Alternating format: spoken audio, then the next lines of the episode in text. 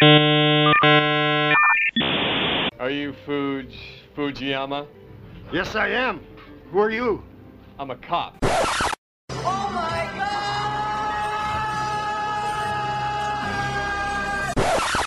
Ele é malandro, mas é também um cara muito legal. Esse é o Cinefobus. Falei errado, cacete.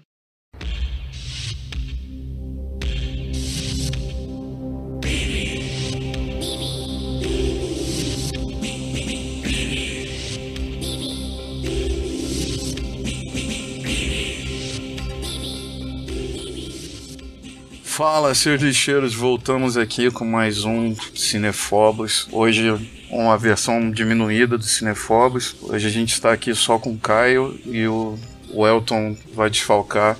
Então dá seu boa noite aí, boa tarde, ou bom dia, Caio. Olá para quem está escutando a gente aí. Hoje a gente está com um jogador com cartão amarelo em ritmo da Copa, dois amarelos. Ficou suspenso no jogo, então vai ficar mais um diálogo mesmo entre eu e o Vinícius. Bom, é, como vocês devem ter visto aí no post, o filme de hoje vai ser o, Deadly Friend, ou mais conhecido aqui no Brasil como A Maldição de Samantha, que é um filme de 1986. Curiosamente, eu assisti esse filme né, já na versão locadora, porque eu não tinha idade suficiente para ir no cinema, mas eu me lembro que ele foi lançado no cinema. Eu, eu não sei se eu te contei isso, cara. Quando eu era criança, eu colecionava pôster de filme.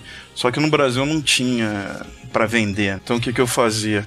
Eu acabava e pegava, recortava de jornal ou daquela revistinha de domingo que vinha colorido, sabe? Uhum. Em vez de pegar o preto e branco. Então eu me lembro bem do, do, do Maldição de Samantha, porque ela tinha uma capa de filme de terror. Uhum. E na verdade não é bem um filme de terror, é um filme de ficção científica também. A gente vai falar mais um pouco aí à frente. E, e esse filme, ele foi lançado no Brasil só em 87. É, é isso que eu tô te falando, que a gente já. Acho que a gente até comentou isso, que os filmes no Brasil. No primeiro episódio, né? É, os filmes no Brasil demoravam um pouco a chegar. Não era simultâneo como essa galera hoje em dia tem o privilégio, né? Antigamente era, cara, oito meses para chegar no Brasil. Só que você não tinha comunicação exterior, né? Então você não tinha internet para saber a avaliação dos filmes. E, o, e esse filme, agora a gente vai entrar um pouco mais na história do filme. Ele é um filme vendido como do diretor do, do Hora do Pesadelo que é o Wes Craven, que ele veio com a banca, né? Ele já era vendido, inclusive no cartaz, com esse nome, do mesmo diretor de A Hora do Pesadelo. E a gente vai ver que isso pesou um pouco, né? Ele também é baseado num, num livro da Diana Henstel, que é chamado Friends somente, que é exatamente a mesma história é, do, do filme, que eu pude correr atrás desse livro, são os mesmos personagens, os mesmos nomes e o mesmo propósito. Não, não achei muito sobre review dele, mas que é, basicamente a história é a mesma contada ali, ela foi assim pouco adaptada para o cinema. Deve ser o mesmo esquema do Rambo, que tinha o livro e ninguém conhece o livro, mas o filme é bem famoso. É, com certeza. A gente tem no elenco, para mim, uma das figuras mais marcantes do elenco todo é a Anne Ransome, que é a, a Mama Fratelli do, do Goonies, né? Que ela tá nesse filme com uma velha ranzinza. Um fato curioso, você olhando pra cara dela assim, Caio, quantos anos você acha que ela tem ali no filme? Na vida real, né? Quando eu era... 70 anos. Pois é, no filme ela tinha 58. Ah, cara, não errei por tanto assim, vai. Mas ela tá. Eu não sei se é maquiagem, porque os caras devem fazer uma maquiagem pra enfatizar aquele lado velha louca dela. Não, cara, no Goonies também, porque ela, assim, no Goonies você vê nitidamente que ela é, é, assim, ela é mãe de dois ladrões, né? Ela também faz parte, aparentemente, de, um, de um- uma organização criminosa de italianos, mas ela tem que ter uma certa mobilidade, né? Já que ela Aham. tem que correr, andar naqueles túneis lá. E o Goonies também é um, um ano mais novo que esse filme, então ela tinha 57. E ela morreu, assim, relativamente jovem, né? Não pela idade que ela parece, que ela sempre parece velha.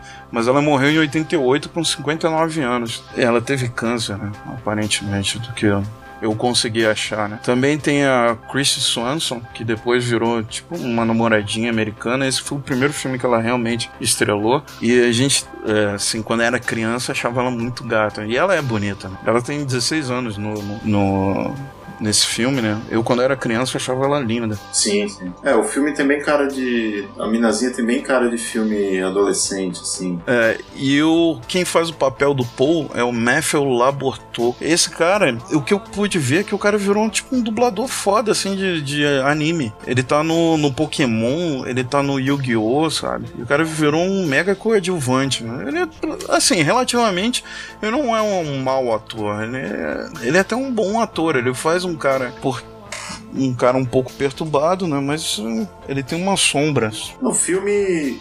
O filme eu. Assim, achei que não tem nada que você possa criticar fortemente o filme. O filme cumpre bem o papel dele e não tem nada que chame atenção que nem nos outros podcasts que a gente fez. Por exemplo, do Esporte Sangrento, a história é meio sem nexo. Não sem nexo, mas tem muito tem muita coisa sem explicação, somente é. E o vídeo brinquedo, bom, teve. O vídeo brinquedo é o vídeo brinquedo, né? É, isso aí dispensa comentários. Né? Então, tu sabe uma coisa, cara, que eu achei bem interessante sobre, sobre esse filme? É porque ele tem duas versões. Uma versão que realmente não foi para venda, talvez esteja num porão guardado da Warner, que é a versão original. E que existe a versão original que ela, ela tem menos gore ela tem menos sangue, ela tem menos violência. E quando o, Wes Craven apresentou pro pessoal do Warner, o pessoal do Warner reclamou pra caralho.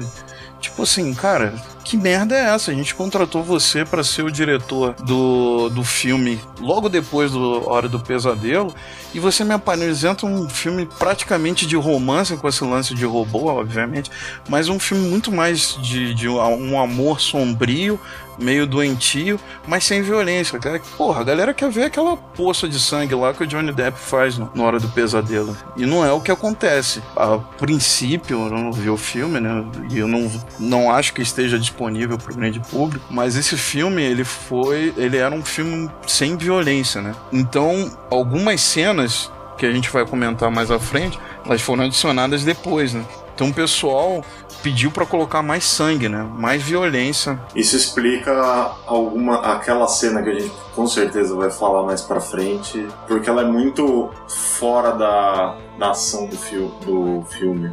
A gente vai que é a cena mais famosa do filme. É, e é, pois é, é, eu já vi que essa, essa cena realmente ela é bem, bem comentada nos fóruns de cinema, é uma cena emblemática. E outra coisa que eu quero levantar o ponto aqui, que é o seguinte, essa época aí é uma época que a gente tem muita, muitos filmes com a temática de robô, né? Por exemplo, Robocop é de um ano seguinte. É, a gente tem um outro filme, não sei se você já viu esse filme, é um filme meio de moleque dos anos 80, que é o Weird Science, que são os moleques que fazem uma bonitona, uma gostosona no computador. Sim, sim. Tinha muito, não só de robô, tinha o que acho que foi até a, a Samantha que fez o da Minha Namorada Robô. A, a Kristen Swanson também fez o, o Curtindo a Vida Doidados. Mas qual personagem que ela fez? Eu olhei aqui na filmografia dela, mas eu não só saquei qual que era. Que ela já tá na sala de aula, sabe? Com, tem aquele professor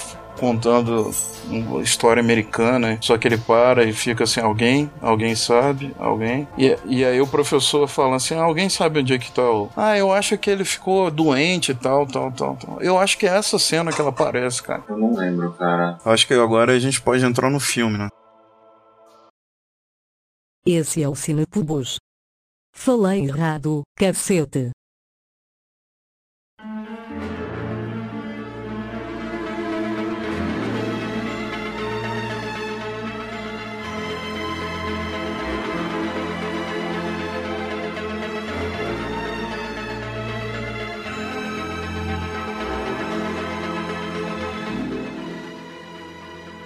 filme começa com uma família se mudando para uma cidade nova. O garoto prodígio da história, o Matt, ele está indo trabalhar no laboratório de um professor de uma universidade, porque todo mundo já reconhece o talento dele em neurocirurgia e robótica, dois campos muito um do lado do outro. E o uma coisa curiosa é o seguinte: eu acho que eles no roteiro da entrevista, assim, cara, como é que a gente vai introduzir um moleque mega brilhante, tipo um gênio da ciência, da biomecânica, mecatrônica junto? E como é que a gente consegue introduzir esse moleque num colégio, sabe? Ele não pode estar num colégio, ele tem que estar numa já na universidade, num centro de estudo. Só que pra ter os amigos da idade dele lá, lá do colégio, todo mundo vem na casa dele a toda hora, né? Sim, ele, ele é super gênio, não, não vai na escola, mas é popular. E quando ele se instala na nova casa, ele acaba conhecendo os dois amigos dele, o Paul e a Samantha. Paul ele é um entregador de jornal que mostra para ele todo o bairro, então ele vai apresentando toda a comunidade que está em volta dele através do Paul. Depois ele vai acabar conhecendo o interesse amoroso dele, que é a Samantha, nessa ordem de apresentação de personagens, e ele já vai conhecendo os antagonistas do, do filme. Só que você esqueceu uma coisa importante: o Bibi. Eu ia chegar nele. Parte da popularidade do Matt é justamente do, é do Matt é justamente o amigo dele, que é a Bibi. E a Bibi é um dos motivos que ele tá na universidade. A Bibi foi um robô que ele construiu, programou, porque afinal ele é um gênio, e, a, e é um robô que faz companhia para ele. E ela acompanha ele na, na vizinhança, nos estudos, no, no Halloween. Então a, ele, a primeira amiga dele é de fato a Bibi, que é um robô que super trambolhão, que faz um barulho, os barulhos que ela faz para mim parecia o do Jawa do Star Wars, aqueles bichinhos de capuz do de Tatooine. Então, cara, ela não parece uma sobra daqueles robôs que o Jawa vendia também, aqueles que davam defeito, que o, Aham. que o tio do Luke tentou comprar e que estourava, sabe? Não parece uma sucata daqueles do lado do Jawa. E ela tem, uma, ela tem uma inteligência artificial, que ela fica brava, feliz, eh, ciúmes. Que é um. é, e a gente tem que falar que o George Lucas roubou esse nome aí, né? Ah, tem sim. o BB-8 do, do Star Wars novo. A versão mais elegante e moderna do, da Bibi. É, ele fez uma bolinha lá, mas claramente o George Lucas rouba esse robô aí do, do, do Vingança de Samantha pra, pro seu é, Star Wars. É porque tava, ele já tava cagando muito nos nomes, né? Capitão Panaca, Tifo Dias. Ami- Amídala, né? Amidala, do Conde Doku. Sim, sim. E na história, então, após ele conhecer os amigos, ele vai conhecendo os antagonistas da história de uma maneira. Não sei se estou dando spoiler, mas o filme já tem mais de 30 anos, pode dar spoiler. O filme ele apresenta em ordem as pessoas que vão morrer no filme. Todos os inimigos. E de todos os antagonistas, né? Não é inimigo. De todos os antagonistas tem o pai da Samantha, que é um pai abusivo, que bate na filha. A, uma velha louca do, do bairro, que se tranca e anda armada, ameaçando as pessoas que chegam perto da casa dela. Um- o terceiro antagonista é o mais inutilizado, é ele aparece só em duas cenas, que são essas duas. Que é a gangue dos valentões que andam de motocicleta. E você acha que ele dá a impressão que vai ser mais proeminente na história, mas quando você vê, ele só aparece em duas cenas mesmo e não tem importância nenhuma pra história. É, ele é o Carl, né? É, que é o que é esse bully aí de, de moto, que, como eu disse, o núcleo não pode ser o colégio, então tem que ser tudo em volta da casa do, do Paul, né? É, o, o que eu ia falar sobre o Bibi é que o Bibi ele cumpre meio que a função do cachorro, né? Do filme. Porque ele é, ele é engraçadinho, todo mundo gosta dele, aí joga a bola pra ele, joga a bola lá na puta que pariu, mas a bola volta e, enfim, ele é um. Ele é um, é um alívio cômico ali pro começo do filme, mas você vê que ele tem já seus rompantes assim de raiva. É, começa o filme o, com um ladrão invadindo o carro da família do Matt e o, e o Bibi agarrando o pescoço do, do ladrão. É tipo o Car System, só que americano. Bem com, bem com display de cachorro mesmo, que seria, ah, não, meu cachorro é bonzinho, ele não faz mal pra ninguém, mas quando ele não tá vendo, o cachorro é violento. Você sabe quem é esse cara que faz o o- a dublagem dele? É, mas dá pra saber quem é a cara dele. Você já viu aquele filme Zodíaco? No filme Zodíaco, quem viu esse filme vai lembrar, ele aparece no porão. é, ele é um dos investigados pelo Gray Smith lá, que é o cara que tá investigando a parte, que é o jornalista, que ele faz uma investigação à parte da polícia, né? Ele é o, ele é o cara que faz a charge no jornal, só que ele fica tão interessado que ele começa a investigar a sua vontade própria. E um dos suspeitos é um cara que tem um, um porão nos Estados Unidos e que tem um monte de filme. Esse Charles Fleischer é o cara que tem um porão e tem um monte de filme, que ele que o Gray Smith pergunta assim: Ué, tem alguém lá em cima Aí ele fala, não, só estão nós dois aqui. E é uma cena meio assustadora, mas... Então, aí ele faz a dublagem do BB, do BB, não vou falar BB-8 não, mas do BB. Mas o... É assim, o BB ele mal fala, né? Ele resmunga e tal, mas... ele faz alguns barulhos e tem hora que parece que ele fala alguma coisa em inglês. É, ele é um Jawa, como você falou, né? Mas eu não, não cheguei a ver em português o filme. Acho que a, a dublagem não. Acho que não, não colocaria um dublador pro Bibi. E agora tô eu quase falando BB-8 também. É, não, é viciante, cara. O George Lucas quer matar a arte mais tradicional que tinha, que era vindo lá do, do Vingança de Samantha. A, a, gente, a gente esqueceu também do seguinte: é, tem dois personagens aí que são importantes. A mãe dele, que Caralho, eu nunca vi alguém tão lerdo na minha vida que a mulher não consegue reparar nada que o filho faz, sabe? Ela é uma completa retardada sobre tudo.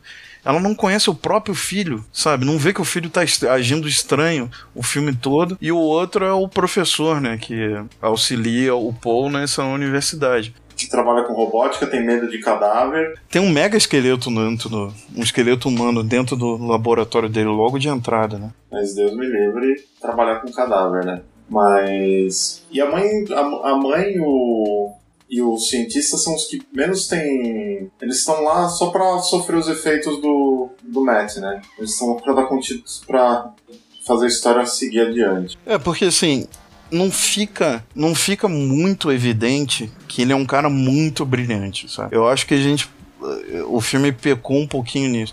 Que ele podia estar, tá, tipo, concorrendo a um prêmio foda dentro dos Estados Unidos. O cara era disputado por mil universidades. E mesmo assim, a mãe dele tinha que pagar a universidade, porque elas têm uma Kombi fudidona. E a mãe dele parece ser, tipo, uma secretária de um departamento. Pô, o cara devia ser tratado, cara, como uma cara desenvolveu inteligência artificial muito antes de todo os Estados Unidos, né? É, o, ele dá aula no lugar do professor e é um moleque que tava na, o quê? No primeiro colegial. Ele, e conforme vai acontecendo as coisas na história, ele, vai, ele tem a habilidade pronta para resolver o que acontece na história. Então ele sabe mexer com o corpo humano, sabe mexer com robôs, ele sabe fazer tudo. É, que eu falei, né? Biomecânica junto com mecatrônica. Ele já estava querendo implantar esse sistema aí num cadáver, né? Só o professor que não reparou. Porque ele já começa mexendo no cérebro de um cadáver lá, logo no começo do filme e ele consegue movimentar a perna do cadáver. É, o professor toma um mega susto. Né? A gente tem que levar em consideração que ele já, já tinha algumas, algumas levadas aí de implantar chip em humano. A princípio era isso, não era só desenvolver. Porque outra coisa, não ficou muito claro qual era o projeto dele dentro da universidade. Ele, ele era um cara brilhante e ele tem um amigo assim, o Paul que. Engraçado, né? Ele é um cara brilhante, mas ele é zero arrogante, né? Sim, ele é gente boa com todo mundo. É, ele é um cara super gente boa trata todo mundo super bem. Ele é. é um, acho que é um, peca, é um pecado do filme que ele não tem defeito, a princípio. É. E, e é isso aqui que eu, que eu acho que deve ter sido cortado. Ele devia ser um cara mais introspectivo, né? E, obviamente, ele se apaixonou pela menina que morava do lado da casa dela, mas logo na cena de, de conhecimento ele já viu um roxo no braço dela. E desenvolve muito rápido, né? O, o paixão dos dois. Tudo bem, é um filme, tem uma hora e meia, mas ele, ele consegue conquistar a garota muito rápido, né? A, da cena, assim, uma das, uma das coisas que a gente tem que estabelecer aqui é que eles têm uma amizade muito clara.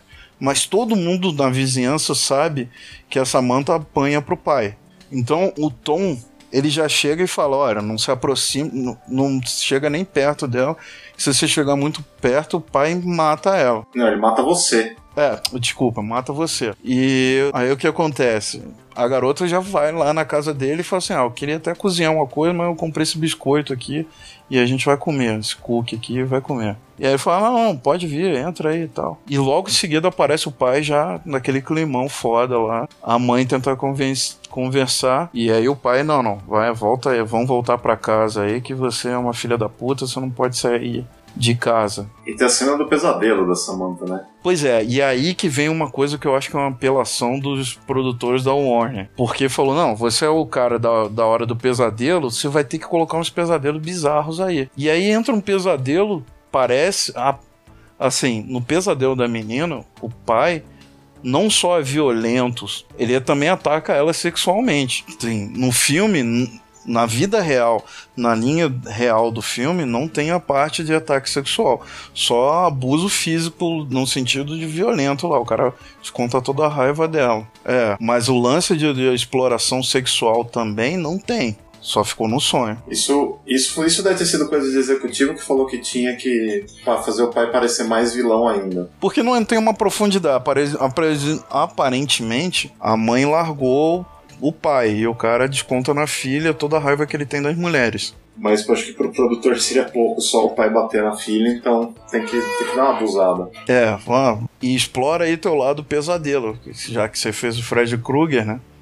Vamos dar um susto aí na galera. Aquela cena do vaso, dela enfiando o vaso na barriga do pai, é muito desnecessário. E, e- e é um final, é, é um, é um sonho meio comando para matar, né? Que crava aquele cano lá no, No peito do Fred Mercury. é, no Fred Mercury lá, ou segundo o Romário, aquele garçom lá que eu conheci, no peito do Belchior. E, e aí ele vai e morre. Porra, o sangue despeja todo em cima da garota e, cara, e simplesmente ela acorda. É, ele, ele vira um Fred Krueger praticamente, né? Porque ele joga o sangue, é, não adianta, tem que me matar, não sei o quê. É, não, aquilo ali é uma cena total metida pelos executivos. Imagina a cara de frustração do Wes Craven a hora que gente vai botar essa cena. Que já mandamos gravar. O que acontece? Ela tem as, as cenas lá que ela vai cada vez mais se apro- aproximando do Paul e do Tom. E aí a gente tem também o segundo inimigo lá, que na ordem, né? Que é a Mama Fratelli. No caso, é o Vira Parker. Que é a bola de basquete é arremessada idiotamente pelo Bibi. Ele não colocou o software lá de jogar basquete. E ele arremessa a bola pra trás e a bola cai dentro da casa, da propriedade da, da Elvira. E aí o Tom, com seu visão né, de, de filha da puta, ele já fala: Não, não, a gente tem que conseguir abrir esse cadeado aí. Ela não abre há não sei quantos anos, não sei o que. Mentira, como é que ela vai, faz compra, não sei o que. Não tinha delivery nessa época, vai. Não, ele fala isso na apresentação da Elvira, que ah, eu sempre quis abrir o cadeado e tocar a campainha dela pra dar um susto nela. E aí ele fala: Ah, não, a Bibi consegue abrir o cadeado em alguns segundos. Não, eles vão por que não usar isso por mal, né? Ela mostra mesmo as garras dela que não vou liberar bola porra nenhuma, vocês vão ficar sem bola. Ainda vou apresentar uma espingarda pra vocês aí. Não, Vou fazer umas coisas muito saudáveis. perder uma bola. Só que o Bibi olha pra trás com aquela cara assim, eu vou me vingar. Porque se você, se você reparar, ele tem pálpebras. É, ele, ele tem a íris e dá aquela fechadinha de olho assim. Ele tem, ele tem até íris, ele fica abrindo e fechando o olho. Estou bravo. E aparece aquela imagem tudo pixelada da cara da Elvira. É um, é um problema do filme que ele entrega muito fácil as coisas do, que vão acontecer. E aí o que acontece? Tem a, a noite do Halloween, a fatídica noite do Halloween. Eles que o Tom acaba botando ideia errada na cabeça do. Não, aí já começa errado, né? Que eles já estão jogando espuma na, no carro do malandro lá e o cara já sai puto da vida, né? O que vocês estão fazendo? Não era pra ser. Podia ser um negócio muito mais tranquilo. Tocar campainha da Elvira e falar, ó, doces ou travessuras. E aí eles fazem uma travessura, mas não. Já, são, já começa errado. É, ele, ele já, já virou aquele noite da maldade, né? Eles já acham que já tá sem, sem limite. Porra, eles vão lá e conseguem abrir, bota o Bibi pra abrir. Eles abrem, É, o Tom fica botando ideia na cabeça do, do Paul. Não, vamos lá, vamos lá, vai ser legal, é Halloween, vamos fazer merda. É, a, a, menina também não se opõe. O único que se opõe é o Paul, que fica, não, vai dar merda isso aí e tal. Como um cara mais sensato, realmente, ia dar merda. Eles conseguem entrar, só que a garota. Idiotamente ela começa a gritar quando toca o alarme, né? É é uma, até uma fantasia curiosa que ela tá vestida de estátua da liberdade. É, Ela tá de estátua da liberdade. Eu achei que era uma princesa qualquer, eu não peguei a referência do Status da Liberdade. E aí ela cai, eles vão lá ajudar, só que eles E aí a Mama Fratelli sai de lá já com a, com a shotgun na mão, né? Falou, ó, vou estourar o mió, não sei o que, não sei o que. E aí o Bibi liga sozinho naquele sistema car system de novo lá, de alarme. Parte, é, parte pra dentro e, e, cara, ela dá quatro tiros lá que acaba a porra do Bibi, né? Ela já acaba com o Bibi no primeiro tiro, né? Mas aí ela, pra zoar com a molecada, dá mais três tiros na maldade. É, ela, ela olha assim, tipo, fudi vocês. Mamana minha, né? E ela, e ela entra pra casa assim, lentamente ela entra, se trancando, fazendo um cara de mal. E assim, eu garanto para você, cara, ela, ela filmou, ela, como ela deve ter sido um do, no, do, dos é, cachês mais caros se não o mais caro, ela filmou aquilo ali em dois dias, no máximo. No máximo, no máximo.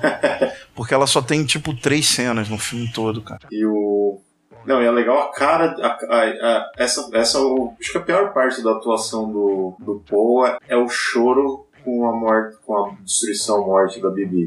É, e assim, ele poderia fazer outra, né? É, ele não vai. Não, não, ele tava muito ocupado com o cadáver, né? Não, tipo, filha da puta, vai me dar mais trabalho pra eu montar de novo, mas não é tão desesperador. Ou então, só se ele recebeu a ajuda alienígena e não vai ter mais como fazer. Né?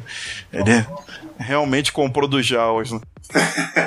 Você vê que tem um salto de tempo, porque entre a Bibi ser destruída e a Samantha morrer, você poderia falar assim, se foi pouco tempo, beleza, ele tá de luto por causa das duas. Mas não, o, o Bibi, ele é destruído no Halloween, quando você vai ver, ele tá o que me parece ser é Dia de Ação de Graças, que é um mês depois. Então, ele já podia estar reconstruindo a Bibi. Não, ele não quis, ou não sabe, né? Fica claro aí. Ele aprende uma, ele aprende uma coisa nova e esquece a outra. Como diria o Homer, eu aprendi a degustar vinho e esqueci de dirigir, né? Como se dirige.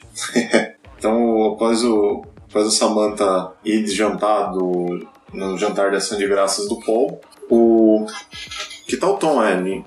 Todo mundo. A casa do Paul virou um ponto de encontro da galera. O Paul, ele. A Samantha volta para casa e ela é atacada pelo pai. Nesse ataque do pai, a Samantha acaba rolando pela escada, numa cena bem Nazaré Tedesco. Morre.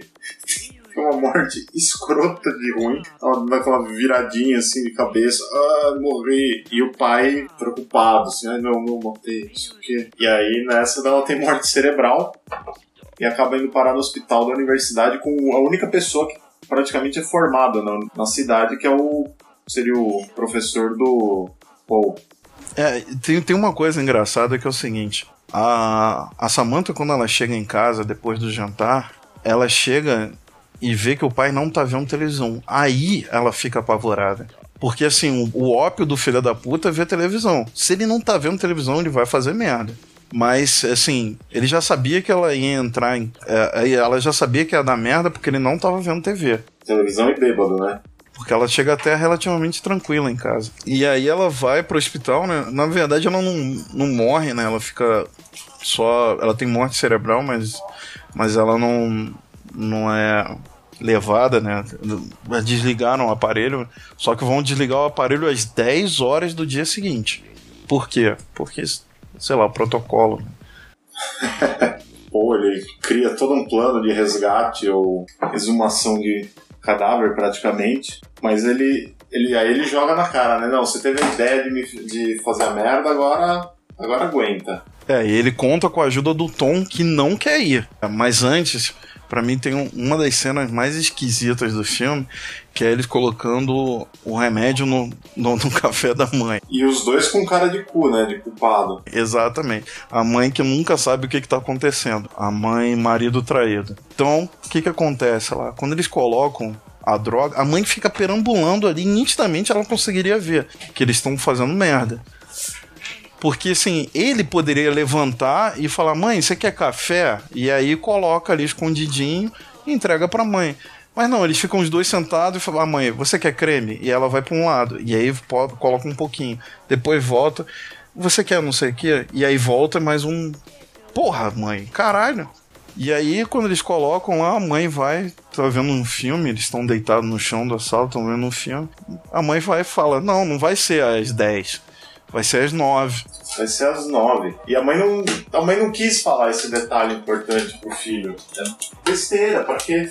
Não, é, porque a garota que ele era apaixonada vão, vai morrer às 9, não às 10. E aí o moleque olha no relógio 8h33, sei lá, 8h34.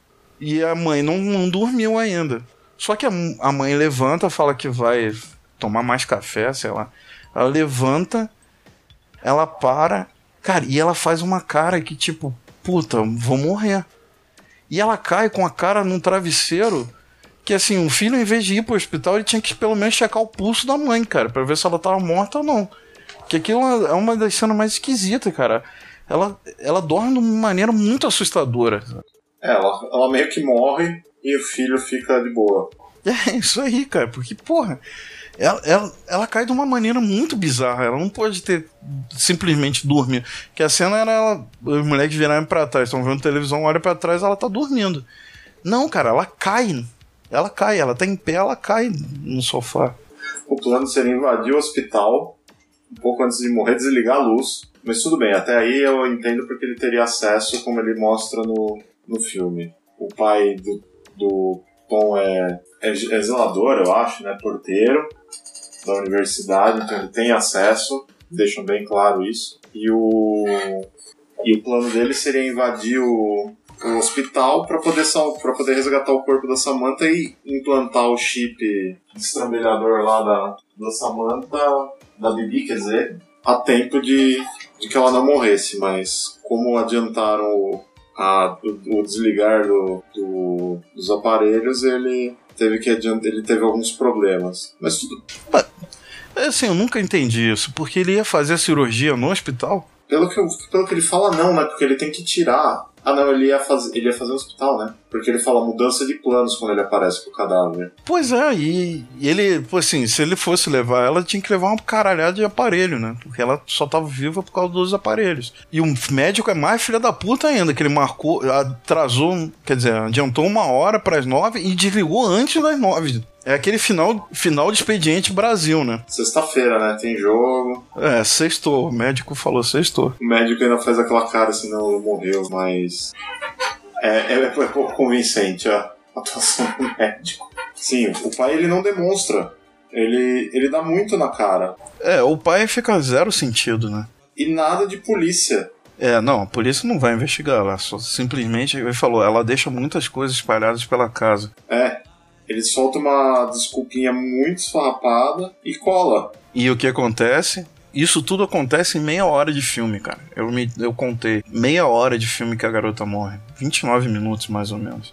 Então tem filme pra caralho pra ser explorado aí pra frente. E aí a garota vai, é levada. Eles fazem o implante lá no, no, no laboratório, colocam o chip na, na cabeça dela, colocam ela, na, é, na verdade, eles colocam só o CPU, né? No, no, no, cérebro dela. Pelo visto, a porra do chip tem um HD também, né? Tem, porque guarda, ele guarda. Bom, é que era computador da década de 80, né? É, e eles não tinham a menor noção do que era informática na época. Então era só falar, ah, não, é uma CPU, um processador e tem não sei quantos gigabytes e sei lá, megabytes, né? Porque naquela época. É, na verdade devia ser só, só kbyte, né? De repente um megabyte, dois no máximo. Não, vou, é, praticamente era um disquete. É, era 1.44. Ou seja, a menina no máximo ia rodar Doom. No máximo.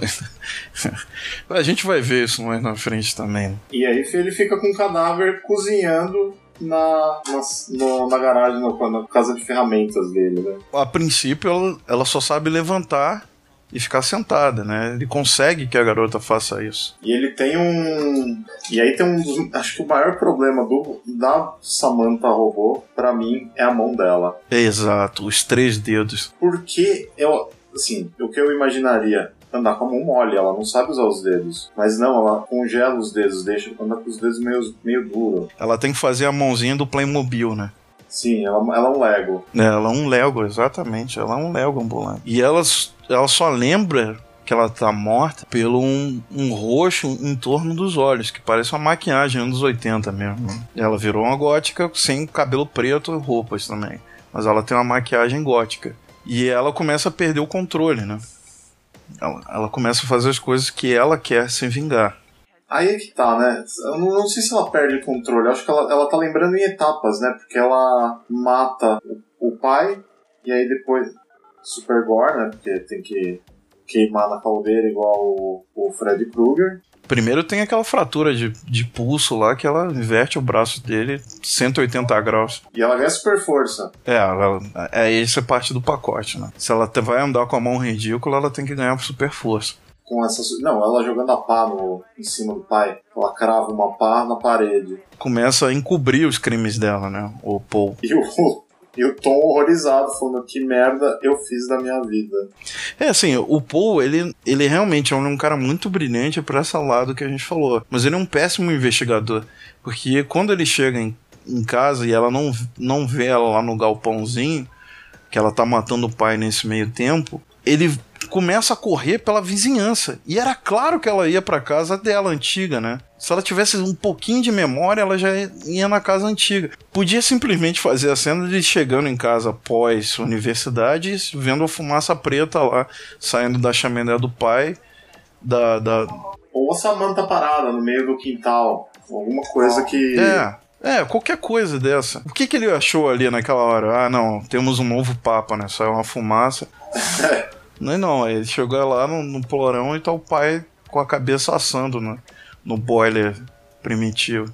E aí ele vai e esconde o pai no meio do carvão. E aí me vem uma pergunta, Caio. A polícia não tá investigando o sumiço do corpo da Samantha, não? Por quê? Pra que se preocupar? A gente vê que o chefe Wiggum pode ser real, né, cara? Sim, o policial ele, ele não tá nem aí pro.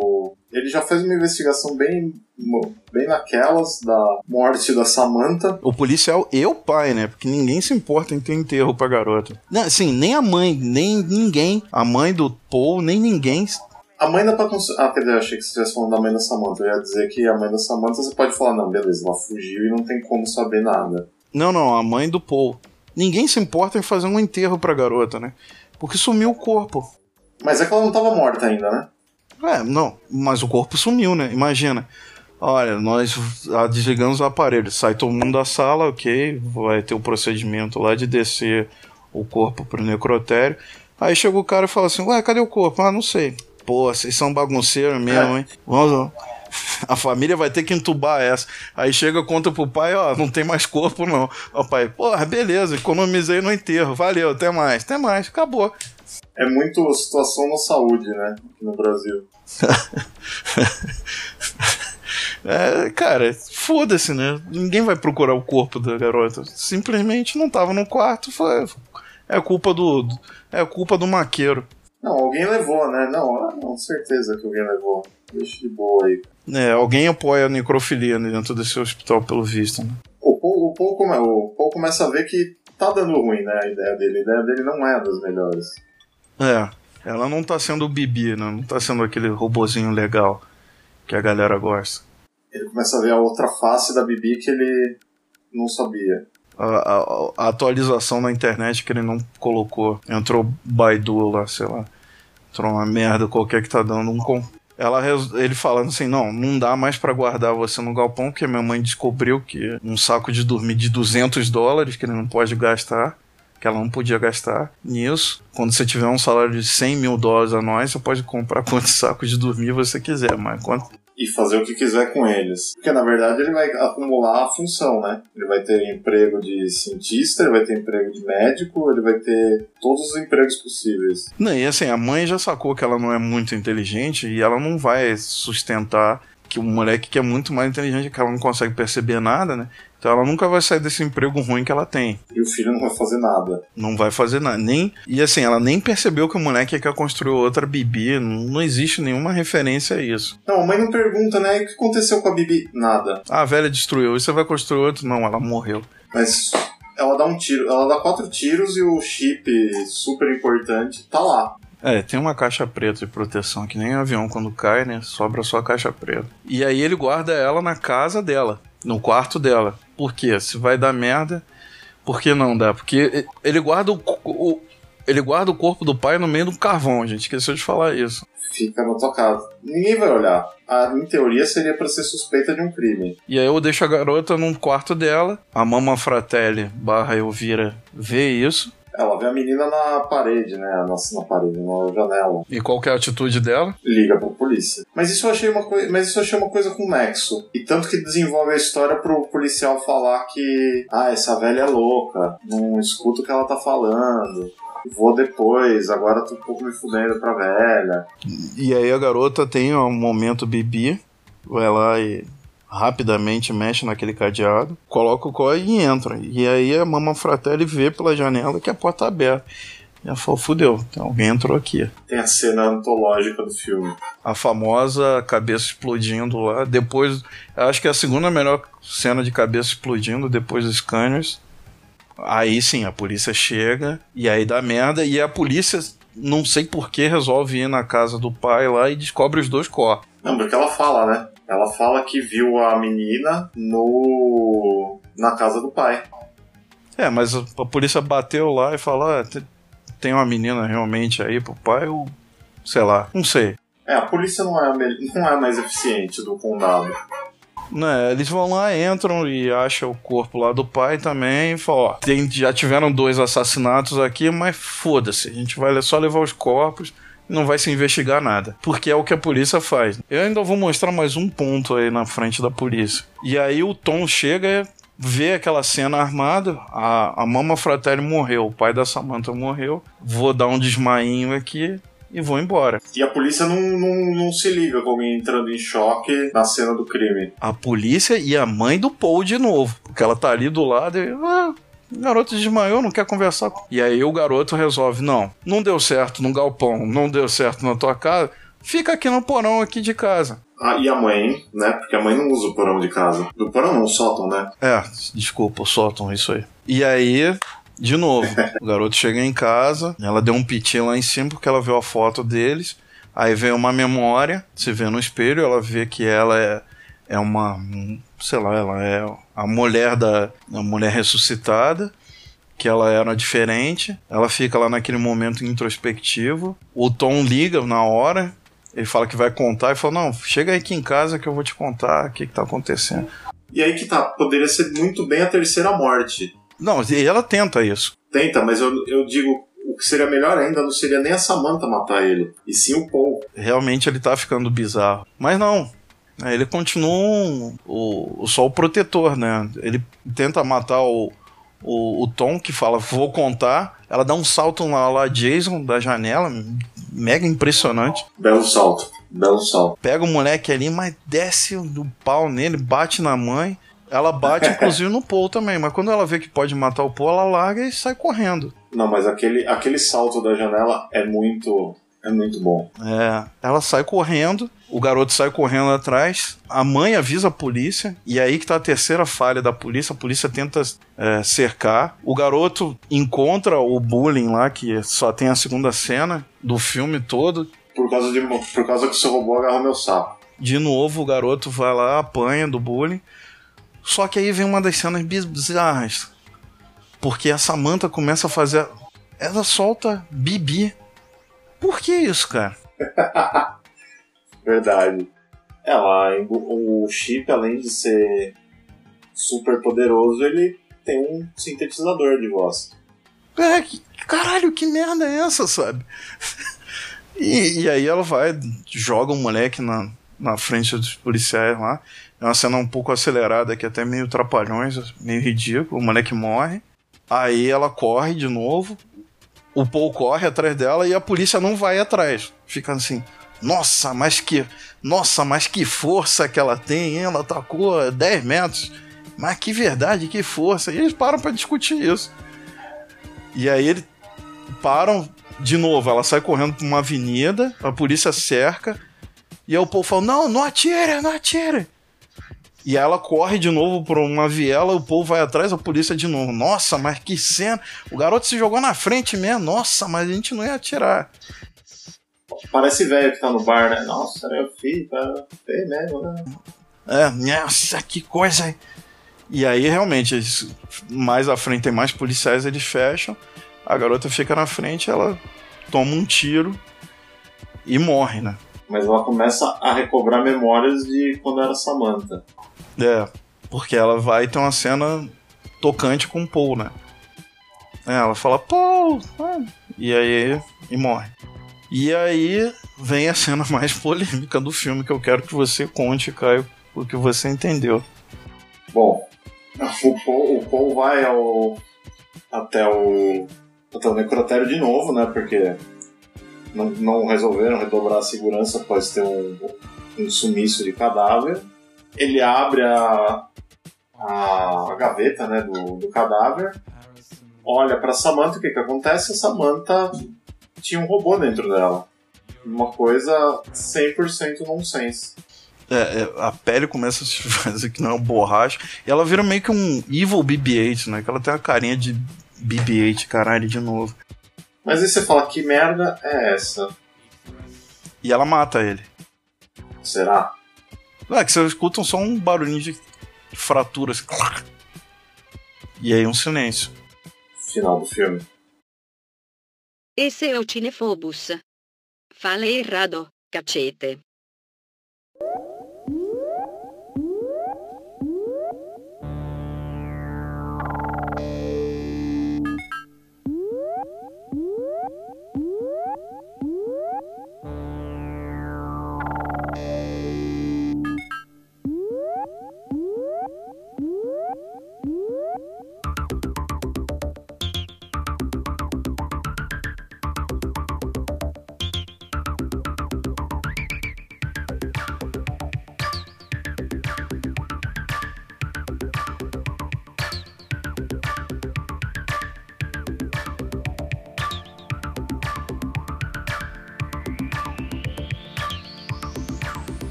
Bom, vamos passar agora pro, pro Caio aqui, pro nosso bloco de notas. Caio, quero que você dê uma nota pro filme e a recomendação para quem você indicaria esse filme.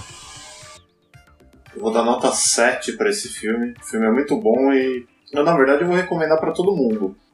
Se você tava afim de ver um filme de terror e não quer ver aquelas porcarias de tipo Atividade Paranormal 10 ou qualquer coisa parecida, vale a pena, vale como filme de suspense, não só. Não é aquele terrorzão que a gente está acostumado, mas como era o Wes Craven, venderam em cima do, do terror. Então acho que qualquer um pode assistir, não tem um público pré-determinado. E só a cena da bola de basquete explodindo a cabeça da Elvira já paga o, o aluguel do filme, ou a internet que você usou pra baixar. Bom, eu vou. Eu também. A gente vai empatar aqui em nota. A minha nota para esse filme seria. Seria nota 7. Eu gosto pra caralho desse filme. A gente. Eu vi esse filme quando era criança, aguardava, assistia, não sei o que, e não decepcionou, sabe? Ele é um filme que também. Ele tem umas coisas que envelhecem um pouco mal, assim, tipo o Bibi e essa cena final do robô. Cara, eu não, eu não me incomodei com o robô. A única. Quer dizer, uma coisa no design me incomodou. O moleque construiu o Bibi na garagem. Mas o Bibi é todo redondinho, com peça, com peça de plástico feita para ele, sabe? Parte. É, então, então eu, eu acho que, de novo, como a gente sempre traça um paralelo aqui, eu acho que nitidamente o George Lucas se baseou nesse filme para fazer o Anakin. Porque o Anakin fez o C3PO e o Anakin tem a mulher morta também. E aí fica na merda quando, quando a mulher morre, e aí tenta faz, fazer com que ela se viva de novo. Não, ele, fica, ele quer que ela não morra, né, na verdade. É. Só que ela morre lá de depressão. Então, esse garoto também é o Anakin Skywalker, né? Ou, ou na verdade, o Anakin ele é o Paul. Só o futuro dirá isso. Não, não vai decidir. Mas então, é, eu dou nota 7 pra esse filme porque ele tem vários elementos que são bem legais, assim, dos anos 80. As mortes atrapalham. Podia, não precisava nem mostrar a morte. É, e foi o que os executivos da Warner fizeram, né? Foram influenciar nisso. E ele peca nessa parte da relação, né? Porque o Paul, ele fica muito superficial. É, podia ter uma coisa, sei lá, a garota conseguindo se livrar um pouco do pai para ficar mais próximo a ele e esse relacionamento crescendo mais. Né? E ele parece ser um garoto meio. Ele tem, ele tem um olho, como é que eu vou dizer assim, um olhar meio sombrio. Ele tem uma coisa, mas isso ficou um pouco, pouco explorado, né? Mas, assim, nada que. Ah, não vou ver o filme por causa disso. Não, pelo contrário.